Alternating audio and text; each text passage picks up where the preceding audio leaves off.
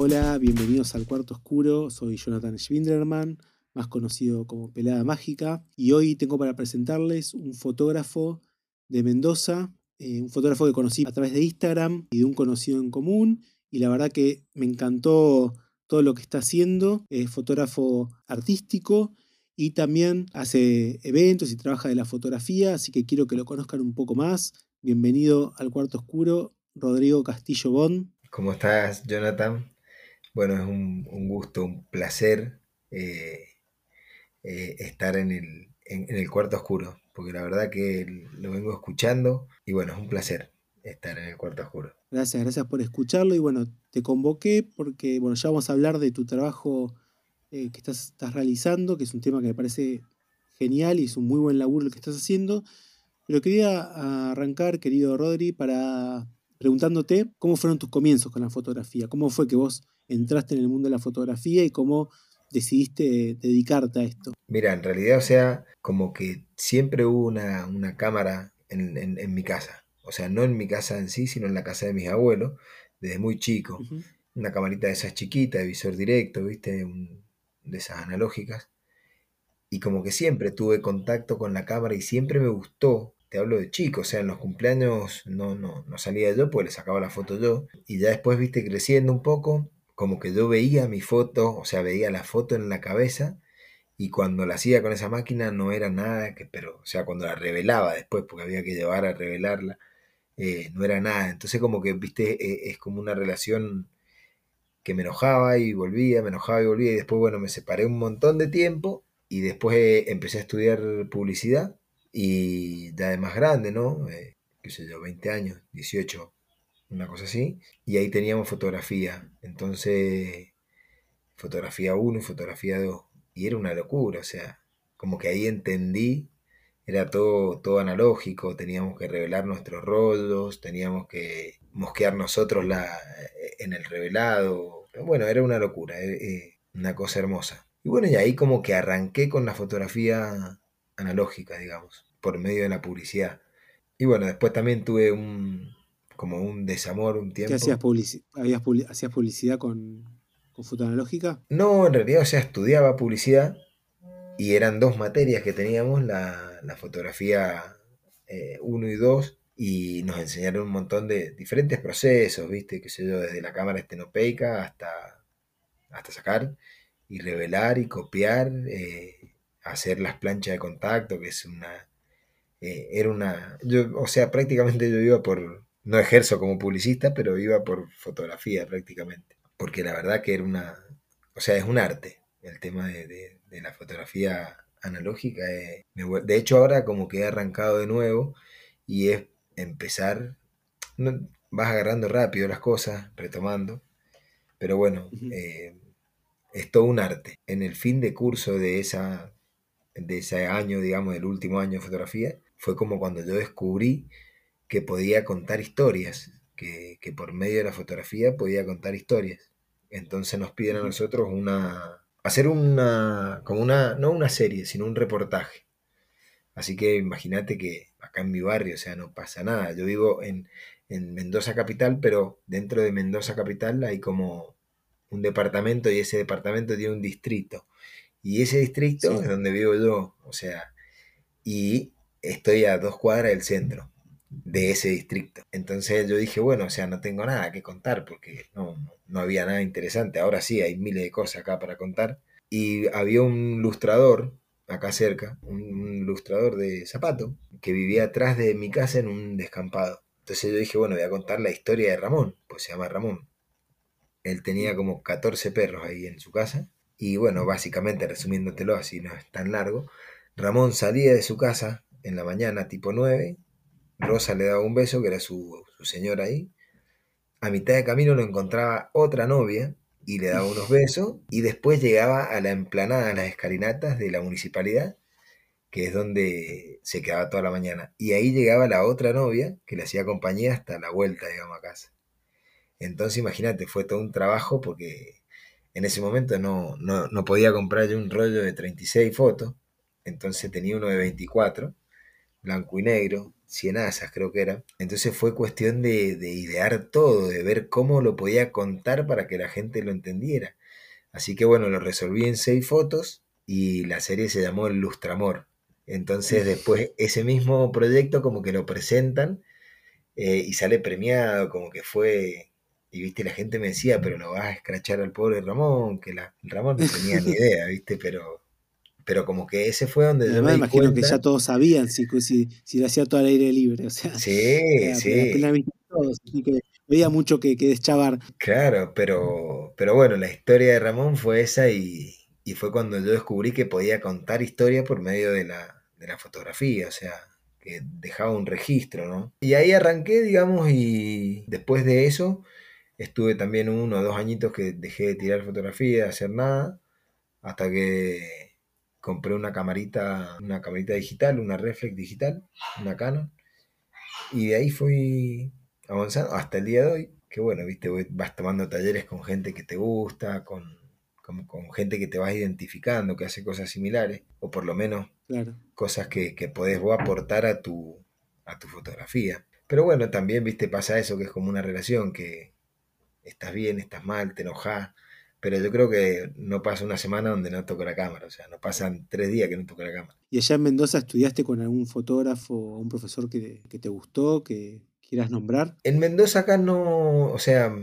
estudié sí como uno de los primeros que, pues, empecé a, refrescar todos los conocimientos fue con Javier de Uva, un fotógrafo de Buenos Aires. Eh, como que yo venía de lo analógico y de repente eh, arranqué con él eh, en lo digital y bueno, y después fui tomando talleres con diferentes, eh, con diferentes fotógrafos. Eh, me gusta mucho el laburo que ha sido un fotógrafo que hace en Chile, que creo que te comenté, se llama Jorge Aceituno. Tuve la, oportunidad de, poder, o sea, aprender de él. Que bueno, son fotógrafos, ¿viste? Él me dijo algo muy que me quedó como muy grabado, que fue de esto de que, que yo tengo que tener en cuenta que cuando voy a disparar mi cámara, obviamente que voy a, obtener una imagen y que esa imagen, la persona que la vea, cuando pase y ya se haya ido frente a la imagen, le haya generado algo, le haya generado un shock, ¿viste? De decir, qué loco, esto que vi. Eh, entonces como que siempre estoy condicionado un poco por eso que, dicen, que, o sea, que me dijo este fotógrafo, que la verdad que le agradezco, pues es lo que intento. ¿Viste? Por ahí me dicen, no sé, vas a un lugar y y sacás o no sacaste foto, ibas a sacar foto y no sacaste foto. Y no, pues no había ninguna foto que realmente valiera la pena para mí, bajo mi punto de vista. Y tenés un trabajo de salir y, buscar con un objetivo, de fotografiar con un objetivo y no de, sacar lo que venga, sino buscando algo. Claro, sí, sí. O sea, por lo menos intento. Salvo, viste, que eh, hay veces que hago el, ejercicio con la misma cámara que hice el proyecto este de viejita eh, que es una cámara muy chiquita, o sea, es una cámara compacta, no, ni siquiera te da los archivos en RAW. Con esa camarita que es muy chiquita, por ahí hago el ejercicio de salir al medio del centro, donde hay un quilombo bárbaro, y hacer fotografía callejera con eso. ¿Viste? Pero como un ejercicio mío, buscar sombras, buscar, por ejemplo, una vez había un cartel gigante que, pero un cartel grande, ¿no? Una vía pública grande que decía siglo XXI y iba pasando un viejito en bicicleta con una garrafa atrás. ¿Entendés? Entonces yo, o sea, justo tenía mi cámara para eso, ¿entendés? O sea, en el siglo XXI, mira qué haces con una garrafa. Bueno, cosas así, viste, hago el ejercicio ese de componer mensajes en la calle. Entonces por ahí de ahí me saltó un disparador, como fue, por ejemplo, un, un, acompañamiento de una carroza de un muerto, ¿no? Y ver que iba al cementerio y es un lugar que a mí no me gustaría, o sea, el día que me muera que no me metan en un cementerio. Entonces el domingo me fui al cementerio. Y bueno, hice un montón de fotos del cementerio. Eh, unas fotos quedaron premiadas también, otras salieron en la revista Argenta. Son como ejercicios que, hago, pero no, no, no, como que no salgo a tirar por tirar a veces, eh, sino que trato de comunicar algo. Por lo menos es lo que intento. Sí, sí, se nota, sí, se nota en todo lo que, todo lo que contás desde Ramón, todas anécdotas y toda tu búsqueda. Por eso es que no me llama la atención con todo esto que estás contando, cómo terminás armando este proyecto de viejita que quiero que nos cuentes un poco cómo surgió, por qué es importante para vos y cómo llegaste a lograr este trabajo. Eh, bueno, sí, viejita fue como, eh, en realidad es como un, un antes y un después, pero por el hecho de que se significa, porque es mi vieja, ¿no? Y bueno, qué sé yo, viste, todo con la vieja tiene una relación importante y lo mío no era menos, viste. Y bueno, arrancó porque mm, ella, o sea, empezó con sus dolores y le dijeron un día, bueno, mira, esto es páncreas. Eh, entonces empezó con todos los estudios de páncreas para operarse. Iba un día y la hacían esperar dos horas al sol, iba otro día y llovía y la hacían esperar dos horas en la lluvia. Entonces fue como un destrato y un maltrato hacia los jubilados, no solamente hacia mi vieja, hacia todos los jubilados, ¿no? Y bueno, entonces yo dije, bueno, voy a empezar a documentar esto porque esto merece la pena criticar esto y documentarlo. Entonces empecé con todo eso a documentar todo eso hasta que una de las veces mi vieja se cae, o sea, se fue al supermercado sola, salió con las manos ocupadas, se cayó y se bajó todos los dientes. Entonces como que ahí tuvimos más atención sobre ella y dijimos, bueno, vamos a, a acompañarla un poco más con mi hermano y empezamos a hacer todos los estudios con ellos. Generalmente iba yo, más que todo, mi hermano se ocupa de la parte más... La parte administrativa. Claro, entonces yo me iba con ella. Y todo eso lo iba documentando. Y bueno, te da mucha rabia porque, por ejemplo, no es culpa, por eso digo que no es el destrato solamente hacia los jubilados, sino que hacia también el personal de las prestadoras, porque, qué sé yo, iba al odontólogo y le decía, mirá, te bajaste todos los dientes adelante y todos todos los de arriba y todos los de abajo pero tenés partido dos del costado y tenés flojo, se aflojaron dos de acá.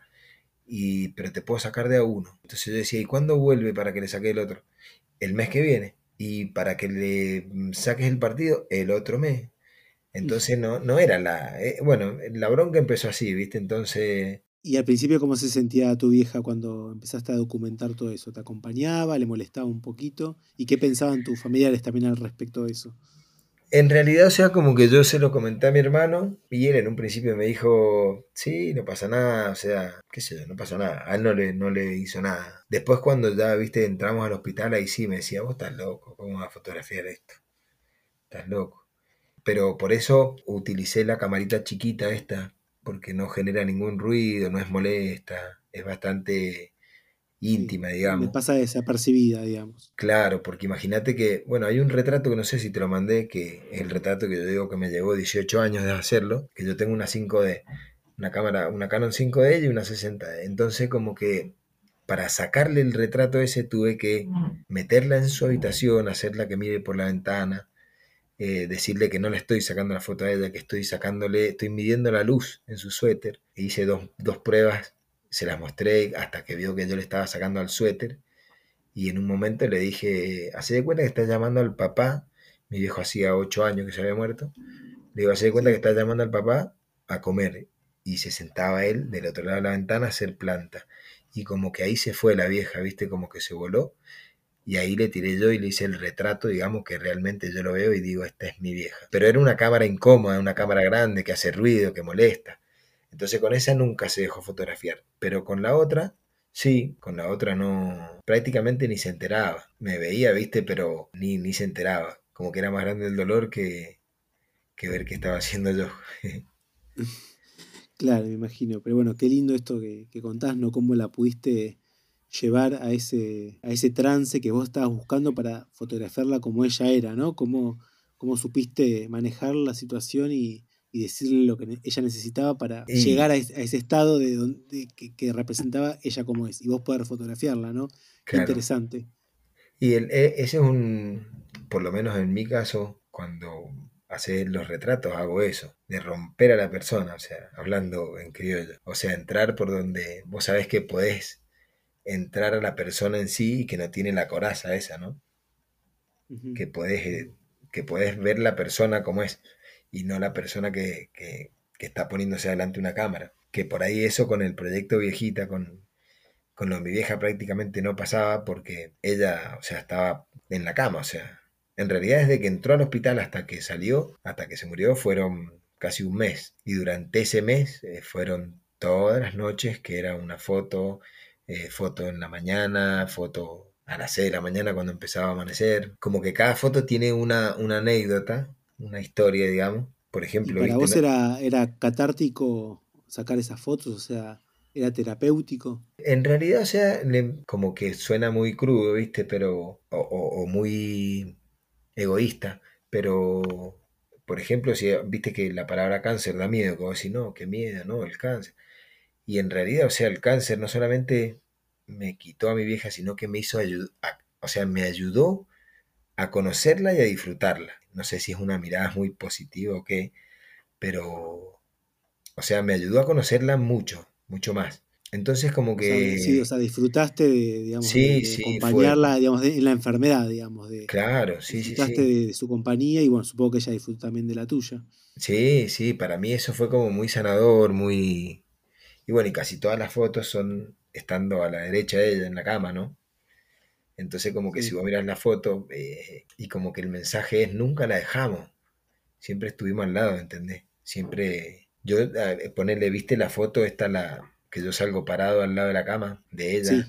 En, bueno, esa foto yo de, en realidad, o sea, ya, ahí ya estaba muy avanzada, ya le habían puesto una sonda. Eh, si ves bien, tiene como el papagayo donde orinan. Eh, esa foto como que yo pongo el... Hice una larga exposición con la camarita esta y en un momento ella empieza a gritar del dolor. Todo oscuro porque viste que una, es una habitación que, o sea, estaba toda oscura.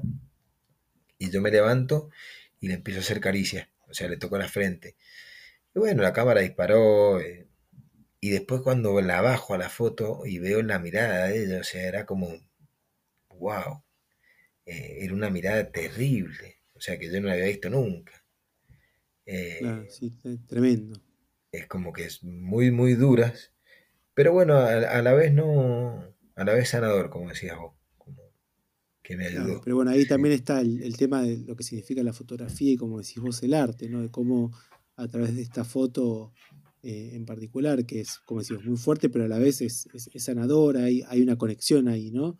esa mirada que, como decimos, en plena oscuridad, pero ella te mira a vos y a tus ojos. Claro, sí, sí, ojos, Y hay una conexión a pesar de estar todo oscuro y a pesar de la situación y del dolor y de la, eh, bueno, de, la situación delicada en la que está tu mamá, donde se la ve, como decís vos, postrada en la cama, con, el papagayo, eh, con la sonda, con la vía periférica, y bueno, sin embargo, este, eh, nada, hay, hay espacio para, el afecto, para el amor, para eh, una caricia, para una, mirada.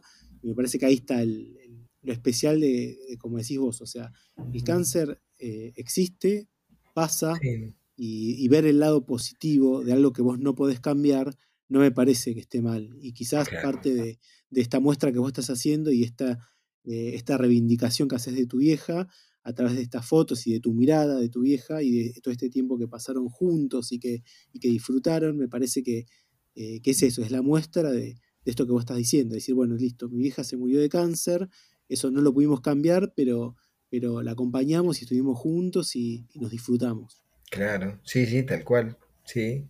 Eh, sí, el, vos sabés que también ahora en el, en el taller de, de Nahuel, lo que hizo Nahuel agarró y, y presenta una foto de mm, eh, Petersen, la foto que, está la mujer prácticamente muriéndose y aparecen unas manos que, le tienen la cara agarrada eh, y es una foto cenital, una luz bastante dura. Y bueno, y él hace toda una introducción sobre también lo que a él le pasó con su viejo y todo eso. Y de repente después loco me deja a mí que cuente lo del, lo del proyecto viejita. Eh, no podía hablar, viste, como que me quedé ahí medio frenado un rato y eh, porque la, introducción que hizo todo, eh, hablando sobre, sobre la fotografía, sobre la muerte, sobre todos estos temas, como que me dejaron muy en shock. y por ahí, viste, también me replanteé ahí mismo esto de decir que, vos contás y decís, no, ahí fotografié a mi vieja hasta su muerte, o sea, a su misma muerte. Y me hace replantear esto, ¿viste? Decir, che, capaz que a lo mejor no lo tengo que mostrar, o capaz que sí. Pero después cuando lo pienso, y para mí fue bastante sanador, para mí fue bastante, eh, como decís vos, o sea, el cáncer es algo que no puede hacer nada contra el cáncer. Entonces, por lo menos disfrutar lo que queda y ayudar a que, a que disfrute lo que queda. Es duro, pero es así. Es así. Yo eh, dos cosas tengo para decirte. Una, que cuando hicimos la charla con Nahuel, justamente una de las cosas que charlamos era este tema de lo catártico y que, que era para nosotros los fotógrafos y que además nosotros somos fotógrafos. Es como cuando uno, por ejemplo, es médico y uno puede no estar trabajando de médico, pero puede ser, va a ser médico toda su vida, va, va a seguir pensando como médico, porque está arraigado a uno y la fotografía está arraigado a uno. Claro. Y también es una, es una mirada de, de, tanto de las cosas buenas, como puede ser un paisaje, como puede ser eh, un evento deportivo, como también de lo triste, ¿por qué no? De, de la muerte, de, un velorio, de una enfermedad. Eh, eso también requiere de, la mirada eh, fotográfica. ¿Por qué no? Puede ser solamente las cosas buenas o lindas. Claro, tal cual, Eso también nos interpela. Y después lo otro que te quería decir, que también tu trabajo está buenísimo para demostrar que no hace falta tener una cámara de 6 mil dólares de medio formato para hacer un buen trabajo o, generar un sentimiento a través de la fotografía. Que justamente la magia de la fotografía es esa, que vos puedas generar en el otro una sensación, un sentimiento, con una imagen, no importa si esa imagen es de 80 megapíxeles y de 30 metros por 40 o, de, o si es un 10 por 15 ¿no? Que eso también está bueno eh, decirlo, me parece que es importante. Eso mismo, ahora justamente este fin de semana eh, estuve mm, haciendo también, laburando en otro, en otro trabajo que, que es en una escuela campesina, es escuela campesina revolucionaria. Y bueno, y un poco la metodología, viste, era esa, o sea, eh, explicarles a ellos que la cámara no solamente sirve para, un cumpleaños, para esto, para aquello, o el mismo teléfono, porque ellos, viste, qué sé yo, tienen su telefonito y no tienen una cámara, pero yo les explicaba que es, una, es un método o, una herramienta para dejar registro, para si ellos están peleando por el agua, eh, que registren todo lo que están peleando con el agua, que la utilicen la cámara, eh, que se pueden contar un montón de historias y que se pueden contar historias buenas, malas, y hacer registro de cosas buenas y malas eh, para que les quede, digamos, como un archivo a ellos de su lucha que están haciendo. Así que como que eso nunca fue un impedimento el tema de la cámara. Siempre un poco de vergüenza me daba, ¿viste? Porque decir, o sea, uno busca la perfección en la foto, o por lo menos, qué sé yo, que tengan buen foco, que estén nítidas, que, que, que haya un, un buen rango tonal, un montón de cosas, entonces con esta camarita no, no encontrás nada de eso, o sea, eh, pero bueno, queda en segundo plano, o sea, lo importante es la historia. Más allá de... Pero lo importante es que es la cámara que a vos te permitió tomar las fotos, porque por ahí si lo hubieras hecho con una cámara gigante, bueno, como vos decís muy bien, este, ella no lo hubiera permitido o no, o no se hubiera sentido cómoda o hubiera llamado la atención y vos necesitabas otra cosa. Y este, no importa si el, rango tonal, como decís vos, o, eh, o lo que sea, digamos. Lo importante es que es la cámara que te permitió llevarla a todos lados, que te permitió sacarle las fotos, y el trabajo tiene un impacto por, por lo que es en sí, no por la calidad de la, foto de la, o, de, la cámara. Claro. Sí, sí, sí. Sí, bueno, eh, eso es lo que entendí después de, ver el trabajo, digamos. Eh, que en un principio yo directamente hacía los registros y no sacaba nada. O sea, ni, ni siquiera los veía en la cámara. O sea, no sé cuántas fotos habían y yo nunca las había visto. Entonces, un amigo mío me dijo, bajalas, baja la información de la memoria, pues si perdés esa cámara, después te va a arrepentir un montón. Así que las bajé todas y ahí empecé a ver las fotos. O sea, no, como que eran, no las había visto yo en un principio más que a lo mejor con la pantallita chiquita, pero tampoco todavía estaba en todo el, quilombo hablando mal y pronto de, de, esto, viste, de mi vieja. Entonces como que nunca las había visto, igual hay muchas grabaciones, porque ahora la idea es hacer el libro, y el libro, digamos, tiene foto y tiene texto, pero el texto es solamente de, de lo que ella hablaba. O sea, yo le ponía el grabador a ella y le preguntaba cosas y me retiraba un poco y le sacaba una foto. O le ponía un video de mi hija por teléfono y los auriculares y ella veía y hacía caras y hablaba y yo de afuera le sacaba foto, de al lado le sacaba foto.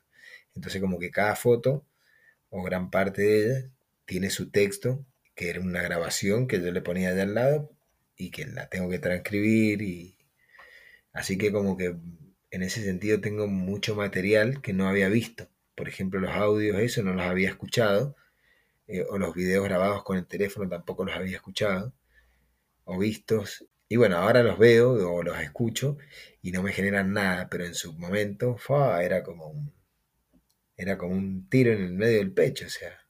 Pero bueno, hay que seguir acá Estás y estás, acá estamos, sí. Sí, pero acá estás, estás y estás mostrando este libro o este futuro libro, este trabajo que digo que me encanta.